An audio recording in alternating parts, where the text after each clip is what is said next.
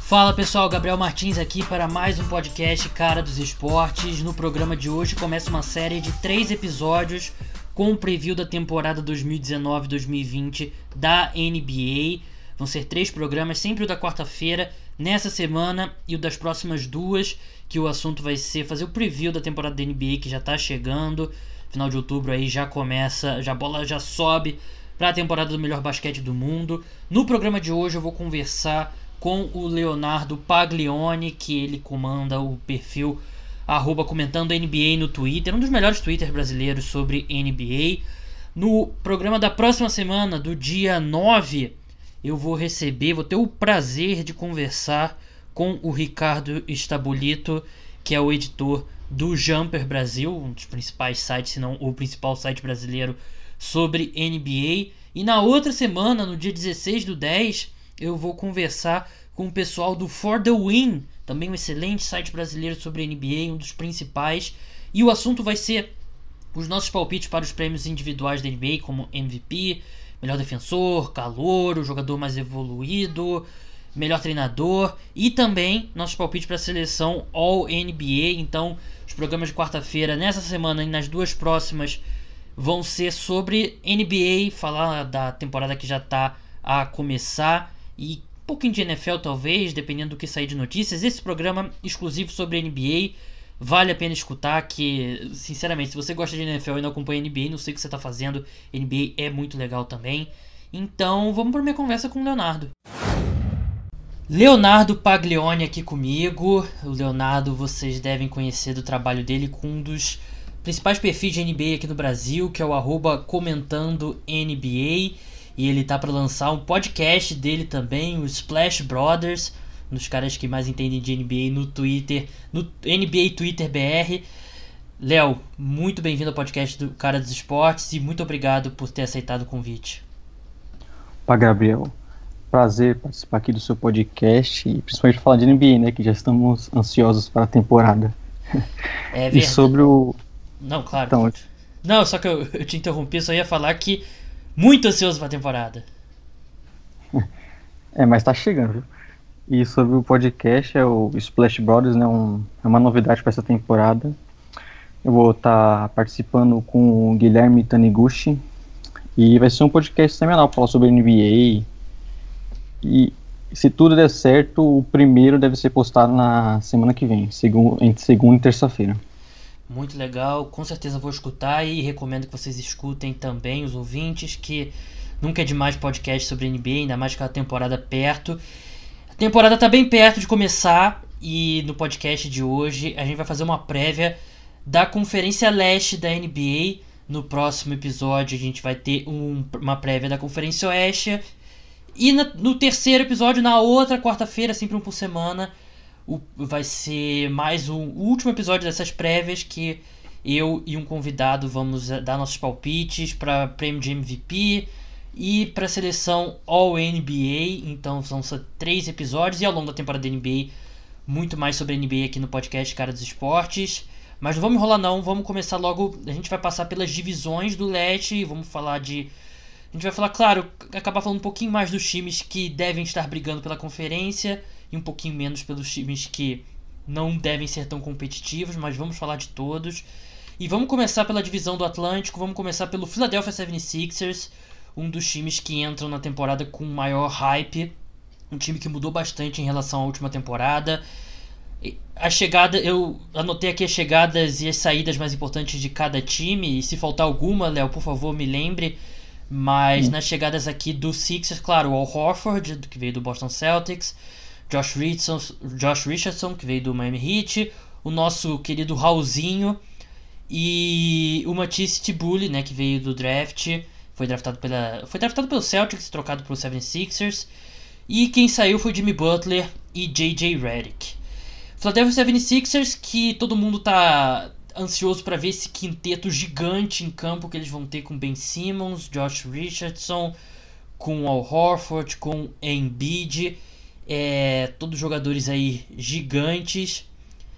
Mas é um time que muda, muda bastante, né, Léo? E é um time que eu acho que o potencial é bem grande, mas eu acho que o encaixe logo de cara não vai ser tão simples assim. É, o Sixers tem um encaixe bem complicado, principalmente se você for pensar na parte ofensiva, né? Mas é um time que defensivamente deve ser espetacular, né? Que já foi na temporada passada. O Al Horford é um jogador especialista nisso. O Josh Richardson também. O Ben Simmons quando ele quer também, né? É, o próprio Embiid. Uma coisa interessante é você pensar que o time sem o Embiid, nos momentos que ele ia pro banco, era, era um momento complicado pro time. E agora você tem o Al Horford. Então você pode ter sempre o Horford ou o Embiid jogando. E talvez o principal problema quando você pensa assim, logo de início, são os arremessos, né? Perderam o DJ Redick, era um time que já teve esse problema. O Tobias Harris não acertou, mas eu creio que o teto desse time é muito alto, cara. É, eu concordo, eu acho que é um time que tem um potencial bem grande e eu acho. Acho que Embiid e Horford não devem dividir a quadra tantos minutos assim. E o, o Sixers vai ter esse luxo de ter na posição 5 sempre um cara do nível do Embiid ou do Horford, né? Ou seja, sempre um cara aí que é nível all, all defense, né? O Horford excelente defensor, o Embiid idem. E acho que o Tobias Harris é um grande X da questão, porque, como você falou perfeitamente, é um cara que arremessou muito mal, principalmente nos playoffs. É um cara que nos últimos anos vinha jogando na posição 4 e ele deve jogar agora muitos minutos na posição 3. E ele vai ter que render ofensivamente, porque se ele continuar, o arremesso de 3 dele continuar não caindo, acho que com o arremesso de 3 dele caindo, eu acho que é um time que ainda tem bastante problema é, de arremesso de ataque de perímetro. Hum. Mas se ele tiver mal, se ele continuar essa, o que a gente viu na última temporada, eu, os Sixers podem ter muitos problemas com esse quinteto titular. Aí é, também um, destacar o Josh Richardson, que ele o perder o Jimmy Butler nunca é bom, né? Mas eles conseguiram ainda trazer ele para completar esse time. E ele pode ser um bom arremessador, defensivamente ele se encaixa perfeitamente no time. Então a questão maior aqui, talvez como que será o encaixe entre o Horford e o Embiid. Não creio que terá muitos problemas. E o Tobias Harris. E obviamente aquela questão de sempre, né? O Ben Simmons vai arremessar ou não vai? É, ele deu uma entrevista nessa semana, né, que os times já se apresentaram pro training camp, teve media day. Ele falou que se tiver arremesso de 3 livre, ele vai tentar. A gente viu os vídeos dele durante a off-season arremessando de 3, mas eu só acredito vendo. E assim, por mais... ele, pode, ele pode evoluir muito em, nessa temporada, pode dar um grande salto e ainda ser um arremessador muito, mas muito abaixo da média. Então eu não contaria com o arremesso de 3 dele, o reserva dele direto deve ser o Raulzinho e acho que ofensivamente realmente é muito, é, como você falou, né? A questão é grande porque a gente viu nos momentos mais decisivos da temporada passada o Jimmy Butler assumir basicamente ali a posição de point, né? E a gente viu muito o Ben Simmons perto do garrafão ali e sem muito na meia quadra tendo muita dificuldade para ser integrado nesse ataque, mas realmente é um time que tem potencial para ser a melhor defesa da NBA. E a última coisa que eu queria te perguntar, Léo, é. Será que a gente vai ver alguma, alguma produção do Zaire Smith? Ele que foi uma escolha alta no, no, no último draft, não, não jogou como rookie. Será que ele vai dar alguns bons minutos vindo do banco essa temporada ou você acha que ainda é cedo para ele? Ah, cara, eu acho que depende bastante do que ele vai produzir, né? E assim como todos os rookies do, do Six, ele teve uma lesão a gente simplesmente não conseguiu ver ele. Então, mas como o banco também não tem muitas opções, na temporada regular ele deve ter minutos sim. Vamos avançar agora, vamos passar para o Boston Celtics, um dos times que também teve muita mudança nessa, é, nessa off-season. É um time que assinou com o Kemba Walker, chegou o Ennis Kanter, draftou três jogadores que eu gosto: o Romeo Langford de Indiana, o Grant Williams de Tennessee, o, o Carson, Carson Edwards de Purdue e perdeu apenas ao Horford e Kyrie Irving. É, a, ausência do, a saída do Kyrie Irving. Oi? Só isso, né? Só, apenas isso. É, a ausência do Kyrie Irving, claro que tecnicamente eu acho que ele é bem superior ao Campbell Walker, mas acho que o fator vestiário, o fator clima, acho que já melhora bastante, porque claramente ninguém mais aguentava o Kyrie Irving. Mas a ausência do Al Horford, principalmente trocando o Al Horford pelo Ennis Kanter, o, o Brad Stevens vai ter que refazer toda essa defesa do Celtics. É, sobre o, o Kyrie e o Kemba, o, obviamente o Irving é um jogador melhor, mas o Kemba ele pode fazer o que o Kyrie fazia também. Ser o principal pontuador, armar o time. Isso que ser maluco, né? É, e não vai quebrar o vestiário também. Agora, a, a questão do Al Horford é complicada, porque ele, além de ser o pilar defensivo, ele era muito importante no ataque, passando a bola, também espaçando a quadra. O Kenter é um jogador totalmente diferente, né? O principal ponto dele é ali embaixo do garrafão, pegando rebote ofensivo. Na defesa, é. não precisamos nem mencionar, né? É, ele, ele não só não protege o aro, mas também ele trocando também. É, os times vão colocar muito ele em pick and roll e vão tentar explorar o problema, é, os problemas dele defensivamente. E acho que um sonho para o Celtics é que o Williams, né, o pivô que eles selecionaram de Texas A&M, tenha mostre alguma coisa nessa temporada, né? Porque daria algum respiro ali no garrafão para essa equipe.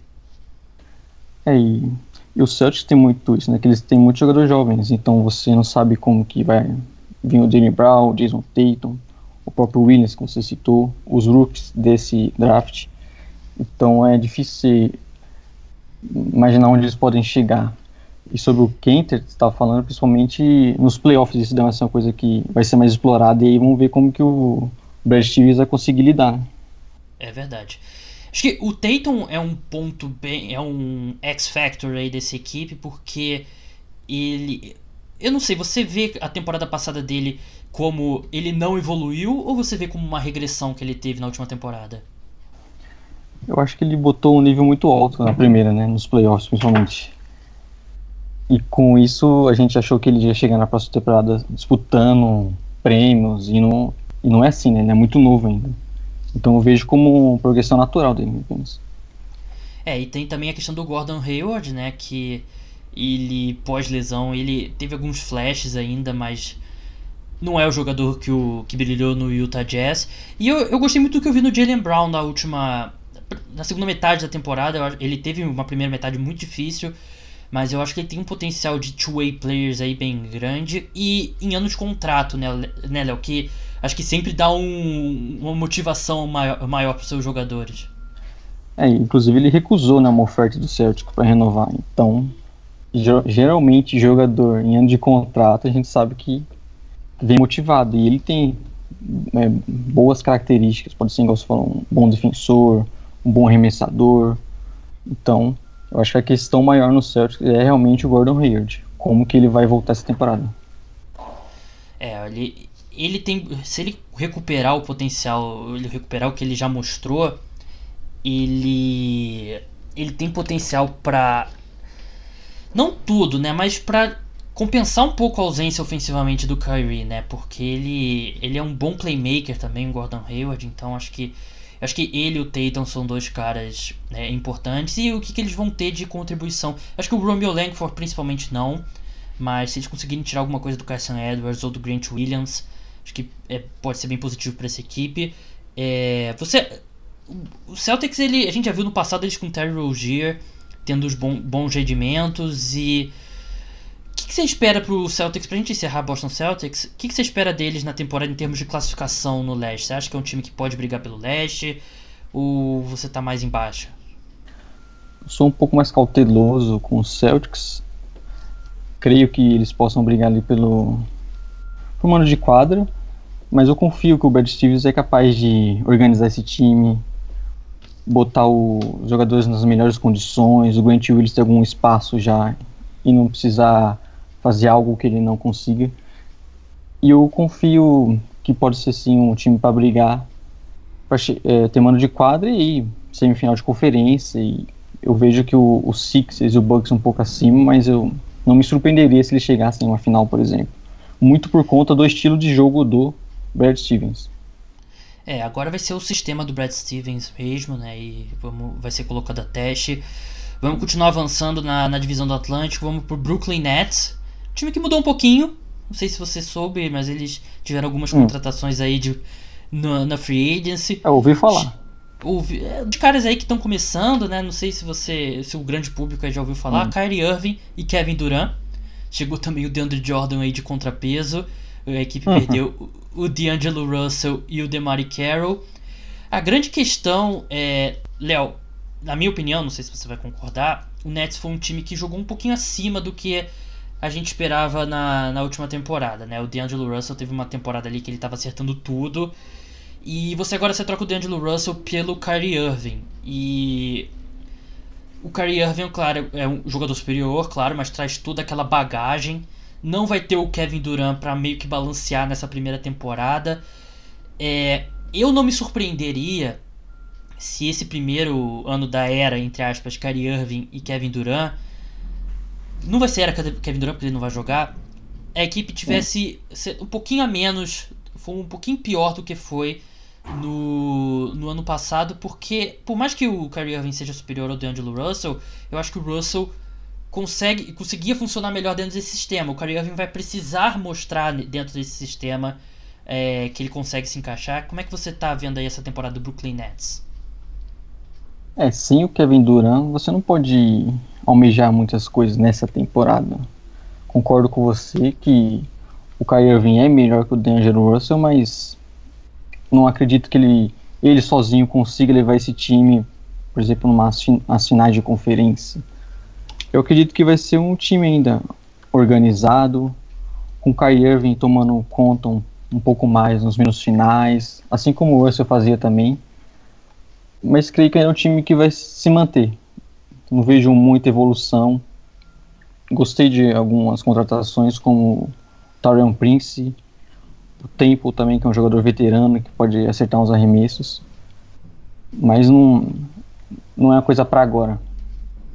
É, eles claramente, acho que 2020, 2021, que é o, é o objetivo, que o Kevin Durant não deve jogar é, nessa temporada. E eu tô curioso para ver quando vai ser a primeira entrevista do Kyrie Irving falando sobre liderança, sobre o time ser inexperiente, que eles não sabem o que, que significa chegar numa final da NBA, o que, que precisa. Será que a gente vê essa entrevista antes ou depois do All-Star Break? é, isso também é um ponto que a gente tem que pensar, né? Se, o, se aquilo no, no Celtics foi uma exceção ou o Kyrie Irving é um cara que vai arrumar problemas em qualquer time. É verdade, ele é um cara, ele é um wild card, como os americanos falam. Vamos passar agora para o último time da divisão, que é o Toronto Raptors. É, também teve uma saída de peso, Kawhi Leonard, Danny Green, é, dois jogadores que foram importantes, que o Kawhi Leonard nem se fala, Danny Green foi importante também, mas o Kawhi Leonard foi o Toronto Raptors. E assim, sobre o Raptors, é claro que não vai brigar pelo leste, não vai, não vai repetir o título, todo mundo sabe disso. Mas numa conferência mais fraca como é em relação assim? ao Oeste. Oi? Você não confia no Stanley Johnson pra substituir o Kawhi, não? Como, como torcedor do Detroit Pistons, eu tenho uma grande. Eu tenho uma grande é, histórico com o Stanley Johnson. Mas eu acho que a, a infraestrutura do, do Toronto Raptors pode fazer esse time chegar nos playoffs, uma seed 8, seed 7. Mas é claramente é um time que Acho que o grande objetivo dessa temporada, e acho que não importa o que aconteça nos playoffs, mas se o, é, os jogadores jovens da equipe continuarem evoluindo, se jogadores como, por exemplo, o o Odiananobi o Siakam derem mais um salto nessa carreira deles, a temporada do Raptors já vai ter sido bem sucedida, não importa o que aconteça em termos de número de vitórias e derrotas. É, eu ainda confio no Raptors chegando nos playoffs. Mas é isso que você falou. Eles fizeram algumas apostas no próprio Stanley Johnson, Ronda Wallace Jefferson. Que se eles tirarem alguma coisa já vai ser ótimo. É, e é apostar muito no. O Siaka é o cara do time agora. Então vamos ver a evolução. Se ele continua evoluindo igual ele vem fazendo em todas as temporadas. Você acha que ele tem potencial ofensivo para ser primeira opção num bom time? Eu acho que ele tem potencial para ser o principal jogador ofensivo do time. Tô criando jogadas. Eu acho que ele precisa melhorar um pouco o arremesso dele. Se ele conseguir ser, ser mais confiável nesse arremesso, ele vai inclusive abrir espaço para ele nas infiltrações, que aí ele é bem. Ele tem um potencial para ser imparável. Só que para mim a questão no Raptors também é muito o que, que eles vão fazer na metade da temporada. Será que se chegar uma proposta no Mark Gasol de um time contender, eles vão trocar, eles vão abandonar?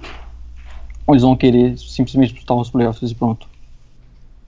É, acho que a, a, tendência é algum desses veteranos aí, como o Gasol principalmente, e o próprio Ibaka também, e quem sabe.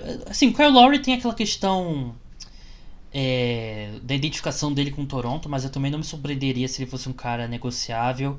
E vai depender de como a equipe tiver mesmo, né? Acho que se a equipe tiver ali meio na rabeira ali, brigando por 8, 9, por aí, acho que aí uma escolha. Acho que uma escolha de primeira rodada acho que seria suficiente para pegar o Gasol, né? E tem também. Vamos ver como que volta o Fred Van Vliet, né? Que fez um playoffs absurdo. E ele é. pode ser o cara também para assumir esse time pro futuro. É, ele. Eu não lembro a idade dele, tô abrindo aqui, você lembra de cabeça? Ele tem 25 anos. Não, esquece. É, 25 anos mesmo. É, hum. acho que é um cara que. Eu não sei se ele vai ser mais do que um armador reserva hum. na carreira dele, um ótimo armador reserva. Mas ele é um cara também interessante. Eu falei que era o último time da divisão, mas tem mais um ainda. Que é o New York Basketball Knicks. Que é um time que mudou bastante também. Que bateu com a cara na porta na Free Agency, nem conseguiu as reuniões e não conseguiu o Kevin Durant nem o Kyrie Irving, que era dois caras, eram dois caras bem ligados à equipe.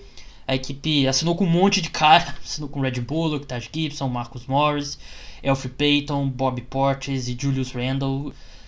Vai ter o RJ Barrett, que veio no draft, escolheu número 3, é um cara que tem um potencial gigantesco, mas acho que assim entra ano, sai ano e minha expectativa pro New York Knicks é a mais baixa possível e contratou um monte de, de power forward e, não dá para ver um plano dentro dessa franquia, né, Léo? É, você esqueceu o Knicks não foi à toa, né? Não tem muito o que falar nesse time. É. Mais um, mais um ano que eles não conseguem contratar os jogadores que eles querem. Ele a gente simplesmente fica pensando pro futuro sempre. Como que vai ser? É, como que vai ser? Eu, a questão, acho que. Você falou de futuro. É, e eu acho que o mais interessante dessa equipe é o RJ Barrett, né? Porque eu acho que dos três jogadores ali do Big Tree de Duke no ano passado, ele é o foi o cara que teve mais problemas. Eu sei que o Ken Reddish teve bastante problemas, mas acho que a expectativa do RJ Barrett era maior do que a do Ken Reddish.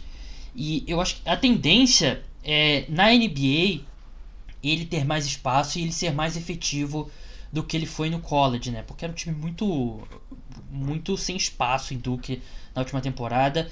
E só que eu não sei, porque esse tipo de contratação, você traz Red Bullock, Taj Gibson, Marcus Morris, F. Payton, Bobby Portis, Julius Randle, não é o time que está pensando em tanking e deixar o seu rookie, o seu principal rookie jogar e testar suas forças, como por exemplo fez o Atlanta Hawks na, na última temporada.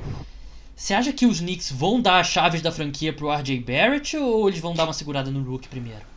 É, o Knicks ele tem que apostar no RJ Barrett, na evolução do Kevin Knox. Até mesmo o Dennis Smith Jr., a gente sabe o que vai acontecer com ele. Mas eles são jogadores que podem trazer uma coisa pro time no futuro, você contratar alguns veteranos, como, por exemplo, o Taj Gibson, sabe, para você não, não deixar os rookies jogando em um time que não é muito competitivo. É um bom é, tem um cara ali, tem, por exemplo, um Wayne Wellington, sabe? Um cara que vai te dar espaço, vai dar espaço pro AJ te é, infiltrar. Eu entendo, só que você precisa focar nesses jovens. Eles são o futuro do time. Eles são a única salvação desse Knicks, né? E curioso também para ver a temporada do Julius Randle também, né? É um jogador que promete fazer bons números nessa temporada, nesse time meio segurado. É, ele que teve bons momentos, né, nos últimos anos, né, teve flashes e eu só acho que uma bola vai ser pouco para Jay Barrett, Dennis Smith Jr., o próprio Julius Randle gosta um pouco da bola. É, não sei, eu não gosto da montagem desse time, não acho que faz muito sentido. Então, eu não acho complicado. que, eu não acho que faz sentido ter o Dennis Smith Jr. e o RJ Barrett. Ele acho que o Dennis Smith Jr. deveria ter sido é, negociado. Pode ser ainda, né? A gente não sabe, mas eu não gosto muito do encaixe desse time. Vamos mudar de divisão e vamos falar agora de um dos favoritos na, é, na Conferência Leste, que é o Milwaukee Bucks, que contratou o Robin Lopez, contratou o Kyle Korver, perdeu o Mirotic e o Malcolm Brogdon. tem o Giannis, que é o que importa, mas eu acho que é um time que entra em 2019, na temporada 2019-2020, pior do que na temporada passada. É, cara, acho que principalmente a perda do Malcolm Bogdan foi grande. Ele era um grande arremessador, um bom defensor. E você trouxe o Wesley Matthews, que no auge da carreira também era isso, mas hoje em dia não podemos curvar tanto, né? E fica um fica a questão, por exemplo, o Chris Middleton vai continuar jogando bem? Ele não fez uma boa Copa do Mundo. É. O Eric Bledsoe vai te entregar ainda. É um jogador que eu, eu tenho minhas restrições, eu não gosto muito dele. É, e fez um playoff tenebroso, né? É, não, é não foi o primeiro, inclusive. Não. Então a gente é. fica. É um time que chegou no topo, que você espera ainda com o Antetokounmpo no auge, que esse time continue chegando, disputando finais. Mas eu tenho algumas dúvidas em, com relação ao Bledsoe, ao elenco em si, mas eu acho que só o Antetokounmpo ele já te garante um, um lugar bem alto. É, a, a, grande questão do, do Bucks, acho que para resolver toda essa possível queda, é o Giannis ter ainda um patamar para subir, que eu acho que ele tem. Sim. Eu acho que ele, ele tem. Claro, o arremesso é óbvio, eu acho que é algo óbvio que ele, que ele pode melhorar ainda, mas tem questões também, por exemplo, o passe. Eu acho que ele é um cara que tem um instinto muito bom no passe, mas ele ainda não é o cara que dá a bola no lugar certo. Você vê muito jogador muito arremessador tendo que pegar a bola muito embaixo, muito em cima. Acho que é um cara que pode melhorar nessa precisão dos passes, mas eu vejo ele tendo um nível ainda para subir. E tirando isso, acho que é, a, a grande questão é o Bledsoe, porque acho que se você perguntasse para a direção lá do Milwaukee Bucks, depois de algumas cervejas, com certeza eles iriam querer voltar atrás nesse contrato do Bledsoe, porque na época eu critiquei, então posso criticar agora, que é um jogador que tem um histórico aí de, de preguiça, né? Vamos ser bem sinceros, um histórico de preguiça. É um cara que em determinados momentos da última temporada não dava para manter ele, da última, dos últimos playoffs, não dava para manter ele na quadra, né? De tão mal que ele tava ofensivamente. E você pede o Brogdon, que é o, em alguns ele é excelente em qualquer time, o Brogdon, mas ele é um guarde perfeito para jogar com o Giannis porque ele não precisa da bola, né? Ele é um bom arremessador, um bom defensor Sim. e não precisa da bola o tempo todo. Então acho que tem muita coisa aí do Bucks que precisa ser acertada, mas uma divisão fraca também, eles não precisam tá com tudo certo em outubro, novembro, dezembro, né? Eles têm esse luxo aí de provavelmente vão ter uma excelente campanha, primeira, segunda, terceira, e não precisam fazer muita força. É, e como a gente falou, o time que tirou o Bucks na temporada passada foi o Raptors, que perdeu o seu principal jogador. É verdade. E você tem os Sixers que é um baita time, mas não sabemos qual o real potencial desse elenco. E o Bucks praticamente manteve. Então eles, mesmo com algumas dúvidas, igual você falou do Bledsoe, é um time que vai estar nas cabeças, com certeza. Para mim, desses times, eu acho que em alguma ordem, Sixers, Celtics e Bucks são os favoritos no leste esse ano. Eu hum. acho que do, desses três times, eu acho que o Bucks é que tem o, o, o, piso mais alto, né? Talvez o teto vai depender de outras coisas, mas acho que entre esses três eu, é um que eu não vejo ganhando, sei lá, menos que, sei lá, 55 jogos. Não vejo ele vencendo menos que isso. É, e pensando nos playoffs, vamos ver se o Bledsoe dessa vez ele, ele consiga manter um nível, né? Porque ele parece que ele começa a jogar mal, em vez de ele conseguir acalmar e voltar a jogar bem, ele começa a jogar pior ainda. Isso vai entrar na cabeça dele e aí o time vai pro saco. É, o George Hill também, né? Que a gente já viu ele no passado ter alguns flashes, jogar alguns meses bons e depois sumir, né? Vamos ver se ele ele, ele jogou bem, né, nos últimos playoffs, né? Vamos ver como é que ele vai vir para essa temporada. Vamos passar agora pro Indiana Pacers, time que fez barulho na free agency. Normalmente não faz, mas fez dessa vez. Adquiriu o Malcolm Brogdon para colocar do lado do Ladipo. Conseguiu uma troca muito boa também pelo TJ Warren, que é um jogador que eu gosto. TJ McConnell também chegou, e Sixers, Jeremy Lamb também, ex Hornets. Perdeu o, Bo o Bojan Bogdanovic, né, que assinou com o Utah Jazz. Darren Collison se aposentou e perdeu o Thaddeus Young também. E assim, acho que o, o instinto de qualquer pessoa na hora de discutir o Pacers é falar sobre Brogdon e Oladipo, Mas antes vamos falar de um outro ponto que eu acho que é até mais importante, porque eu não tenho, se os dois estiverem saudáveis, eu não tenho dúvida que Brogdon e Oladipo vão se dar muito bem, vão ser, vão formar um excelente backcourt. Mas a grande questão é a coexistência de Sabonis e o, o Miles Turner, né? Porque são, eu acho que são, são dois jogadores completamente diferentes, mas eu acho que são dois big men excelentes na mas na NBA atualmente, você ter dois big men é, em quadra é complicado por melhor que eles sejam.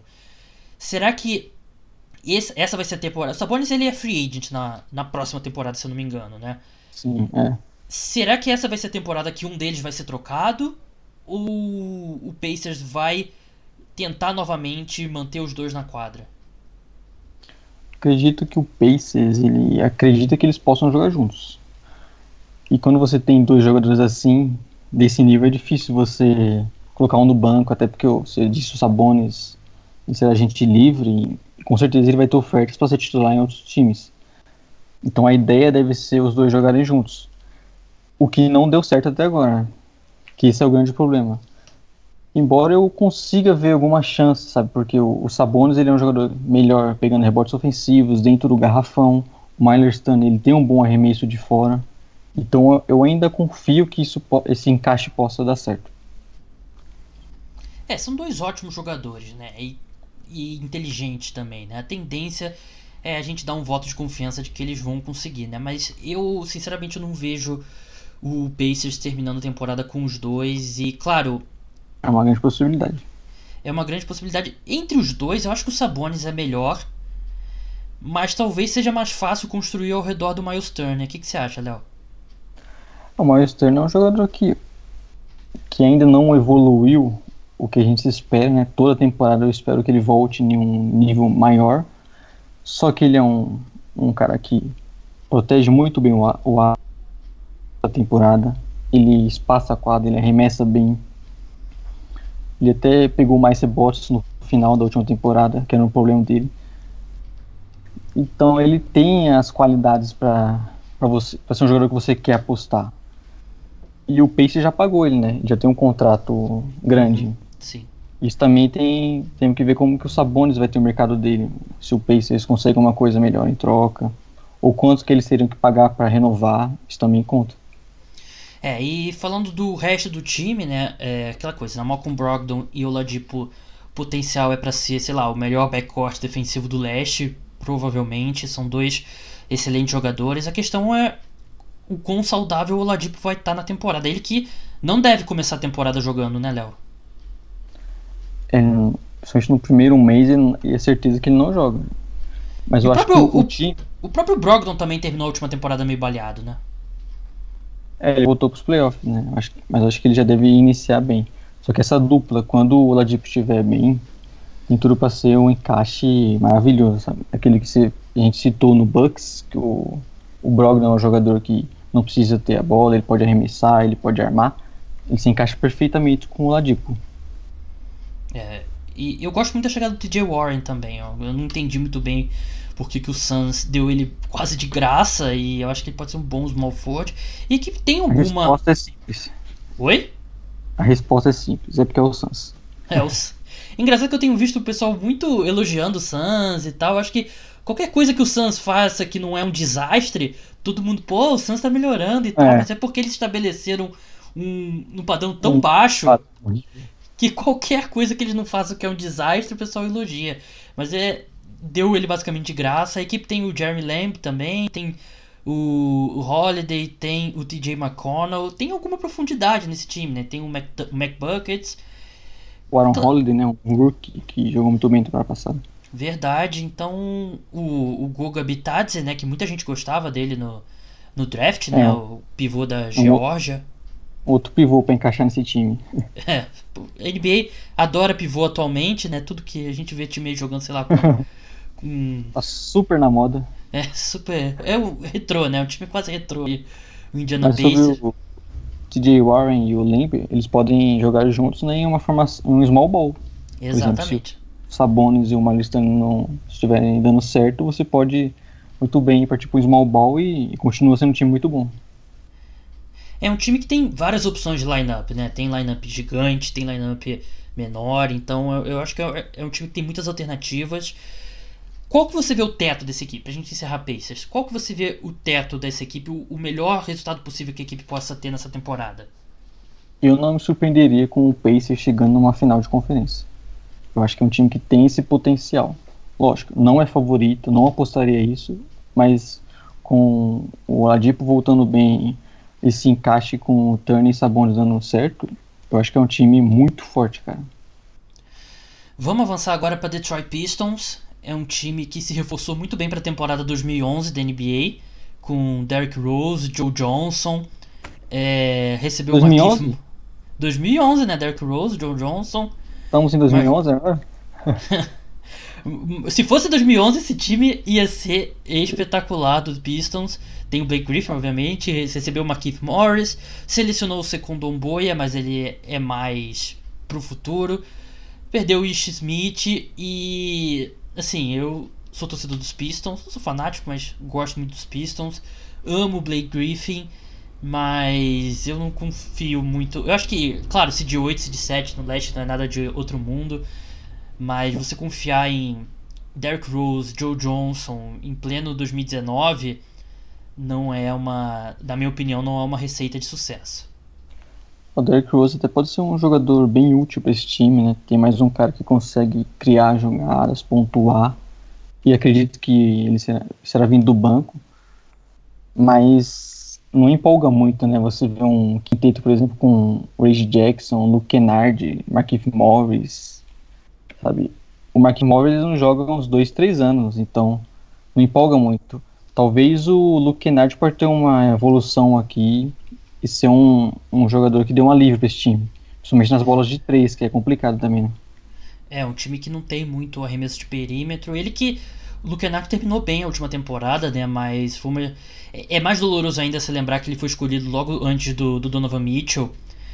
Mas ele é um cara que tem potencial. Eu, eu, na época do draft eu acompanhava, eu botava ele como o potencial para ser o JJ Redick piorado, né? Que não enche os olhos de muita gente. Ele é assim, né? O Luke Kennedy tem as limitações, o bracinho de jacaré dele e tal, mas não dá para esperar muito e esse time vai fazer o que o Blake Griffin conseguiu fazer, né? E a gente viu ele teve uma temporada fantástica no, na última, né, no ano passado e mas terminou morto a temporada e quase não jogou nos playoffs. Não é um time que eu tenho muitas expectativas. E Andre Drummond, que bota vídeo aí arremessando bola de 3 e tal, fala que quer ser Defensive Player of the Year. Mas eu já tô vacinado contra uhum. o Andre Drummond. É um cara que vai pegar muito rebote. É um cara que é um passador ok. Mas eu acho que o fato dele pegar muito rebote apaga um pouco o fato dele não ser bom defensivamente, né, Léo? Ele não protege o aro. Ele até troca bem no perímetro, mas ele não protege o aro e não é não é bom defensivamente, né? Acho que a pessoa que só vê o box score pode achar, mas ele é um cara que, sei lá, eu não sei se ele é, tem. Um, como max player, não sei se ele tem espaço na NBA. É, ele é um pivô, né? E a, a função dele é mais limitada agora.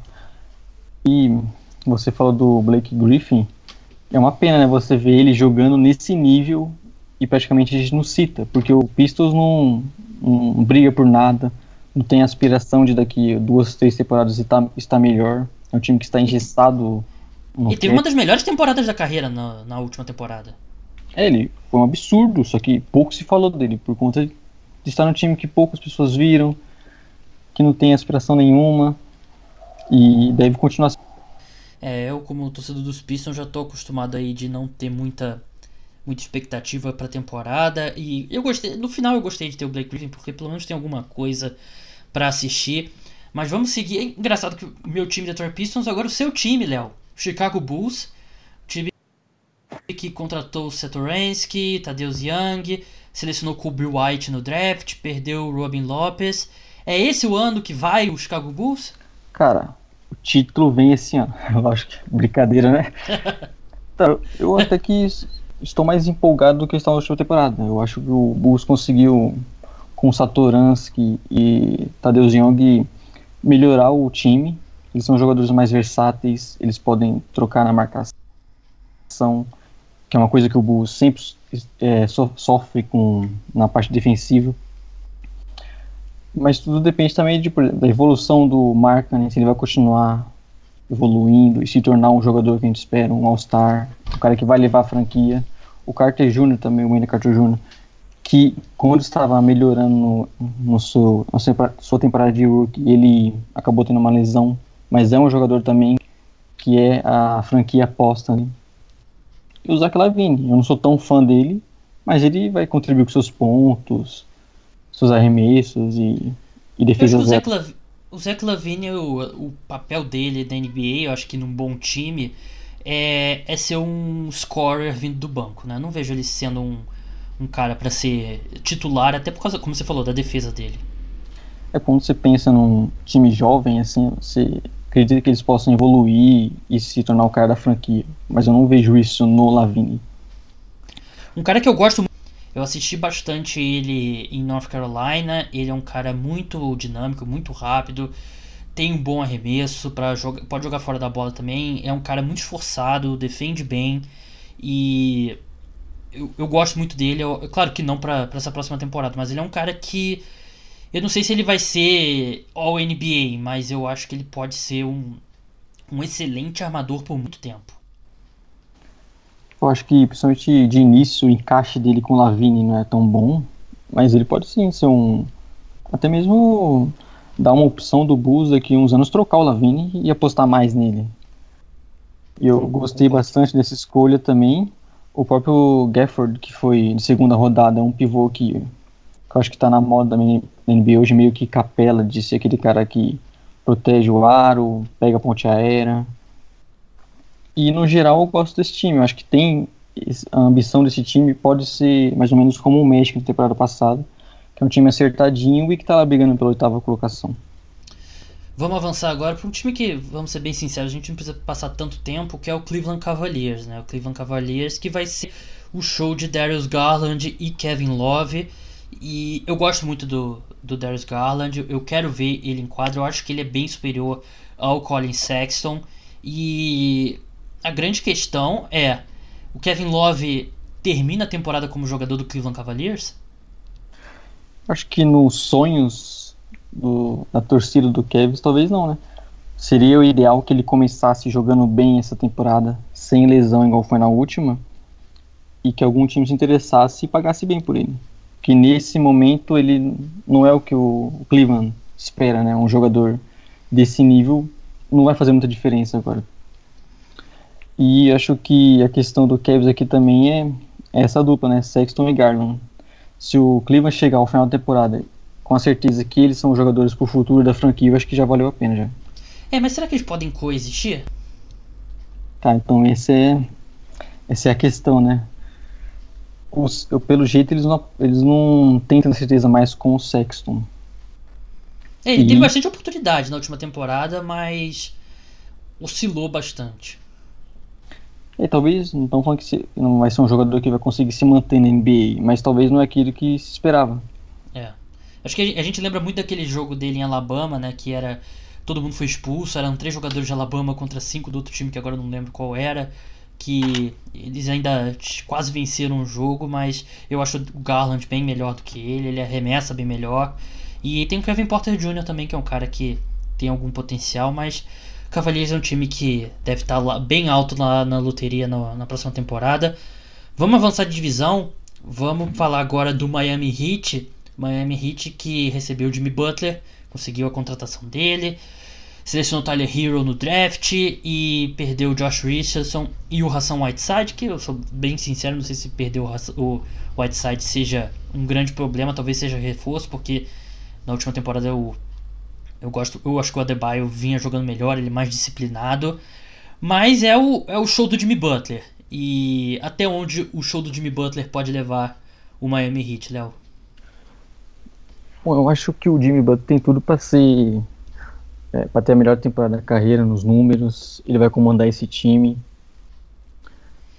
Acredito que o Heat vai voltar para os playoffs esse ano, mas talvez primeira rodada, um, se der muita sorte no encaixe ali com o Winslow, o próprio Adebayo evoluir, eu acho que pode ser um time dar um trabalho na primeira rodada, mas não vejo muito mais do que isso.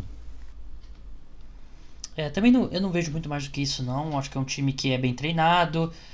Tem veteranos como o Butler, o Dragic e. Acho que continuar essa evolução do Winslow, né? Que jogando como armador ele teve bons momentos. Acho que pode ser interessante, mas não sei, eu não. O Miami Heat ele tá numa posição que na próxima temporada abre mais um pouco de espaço de cap, né? Então eles vão ter um pouco mais de, de versatilidade, mas eu não, não vejo muito motivo mesmo para para achar que eles vão conseguir mais do que, sei lá, uma seed 7, talvez seed 6. Acho que é, vai depender muito do, do que o Jimmy Butler vai fazer. E a gente sabe que ele vai ser muito bom, o Jimmy Butler, né? Mas ele é aquele cara muito bom, mas ele não tá naquele, naquele primeiro patamar de estrelas. É, e ansioso é... pra ver o Tyler Hero jogando também, né? Que ele mostrou. Um jogador... Jogou muito bem na Summer League, né? Ele parece um jogador que conseguia pontuar de qualquer forma. Né?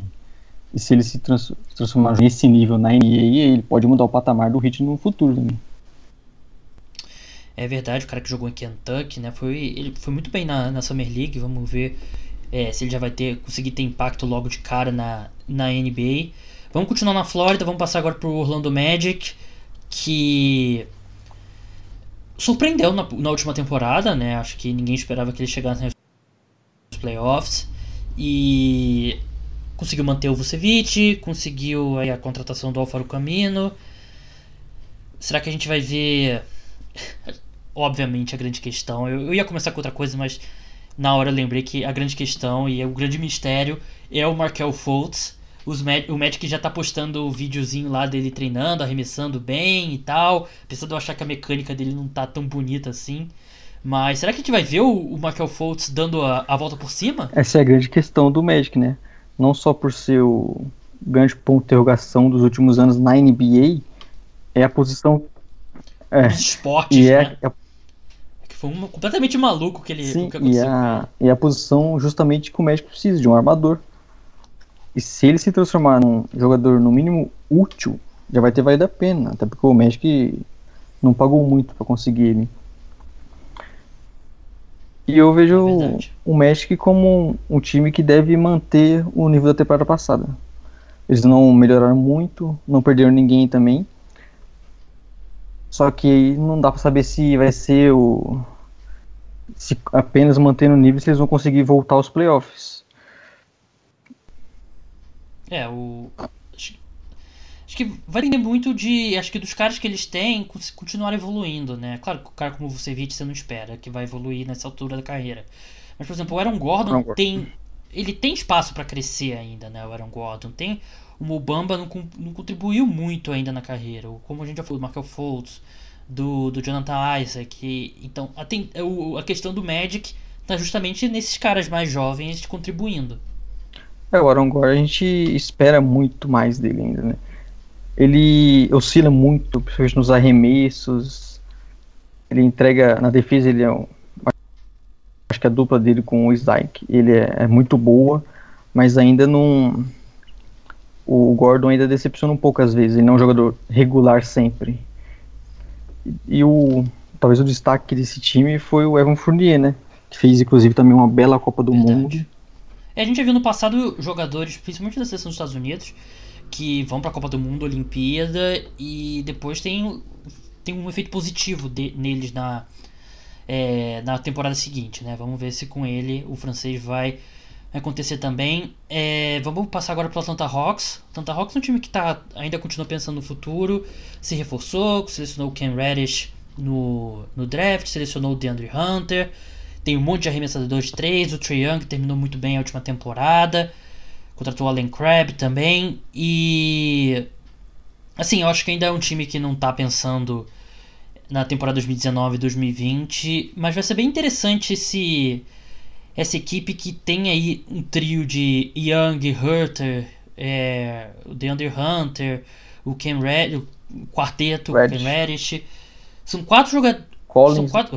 Eu, eu falo mais dos jogadores que arremessam bem de três, né? Que são aqueles caras Sim. que. É, claramente o Atlanta Hawks tenta encontrar ali um. Um Splash Brothers, né? Splash. Um trio aí. Falando do Splash Brothers podcast do Léo, claro. Mas será que dos.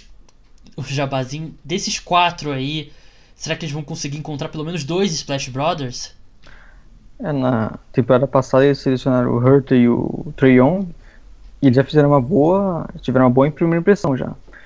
E nesse draft com o Hunter, o Edge, até mesmo o Bruno Fernando, né, no segundo round, se eles conseguirem manter o, o nível de acerto, é um time. Eles construíram um, um time novo em dois drafts praticamente.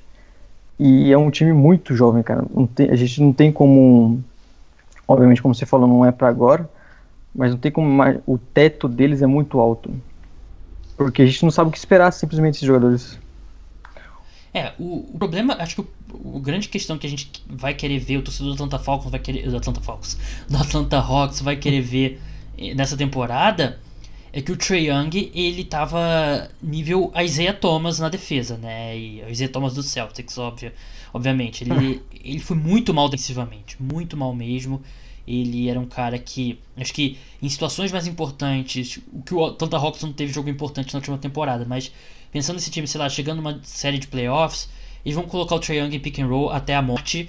E assim, ele foi espetacular ofensivamente, mas eu acho que ele tem que ser, sei lá, o melhor jogador da NBA ofensivamente para justificar para compensar o quão ruim ele é defensivamente. E fisicamente ele não parece ter muito as ferramentas para ser um grande defensor, mas ele ele pode compensar com a parte mental, mas ele precisa. Acho que se ele der um salto gigantesco nessa temporada, ele ainda vai ser um dos piores armadores defensivamente na NBA titulares, né? Isso pode ser um problema mais pro futuro, né? Por agora, eu é. acho que o time apenas pensa em, em ver desses jovens quem que vai dar certo. E aí, no final, daqui a um tempo, é, cercar esse, esse time de jogadores mais veteranos que possam cobrir o Young na defesa e um esquema tático um pouco diferente também. Mas por agora é, eles estão meio que se preocupados em evoluir esses jovens. Vamos seguir agora, vamos passar pro grande Washington Wizards, que continua aí jogando jogando a temporada com uma desvantagem bem grande, que é o contrato do John Wall.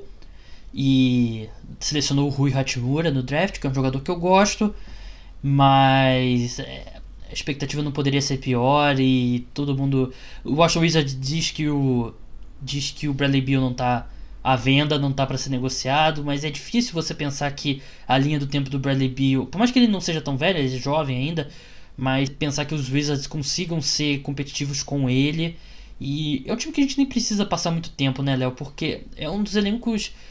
É um dos elencos mais deprimentes da NBA. A gente vai falar do, do mais deprimente mais pra frente, mas esse é um dos mais deprimentes. Uma das situações mais deprimentes na NBA. Cara, eu olho pra esse elenco do Wizards e penso, coitado do Bradley Beal, Não tem o que fazer hum. com esse time sabe? Talvez a torcida possa se empolgar um pouco com o Shimura e o Thomas Bryant, que fez uma boa temporada passada e é um, jo um jogador jovem ainda, que pode vir alguma coisa, mas o resto, cara. E é aquilo, né? Você disse que a, a franquia ela fala que não que o, o Bill não está à venda, mas eu não acho que não vai durar uma duas temporadas para ele pedir troca aqui. Até porque em 2021 e acaba o contrato, né? É, e assim, sempre vai ter uma super estrela pedindo para ser trocada, né? Não que o Bradley Beal seja uma super, super estrela, né? Mas ele é uma estrela. É. E o pessoal fala muito. A gente tentando prever quem vai ser. É, tem gente que fala do Towns, né? Mas acho que o contrato dele é muito longo para ele exercer esse poder dele. Mas o, o, grande candidato é o Bradley Beal mesmo. Acho que é o melhor e... dessa lista. É, e é uma posição, né, o guarda número 2, né, que não tem tanta oferta assim na NBA atualmente. Eu acho que, por exemplo, um time que eu acho que, seria bem interessante seria o Celtics, por exemplo, né, consolidar ali alguma coisa, alguma combinação de Jalen Brown e, Smart e mais alguém. É, se no especulou bastante também o Miami Heat na época, né?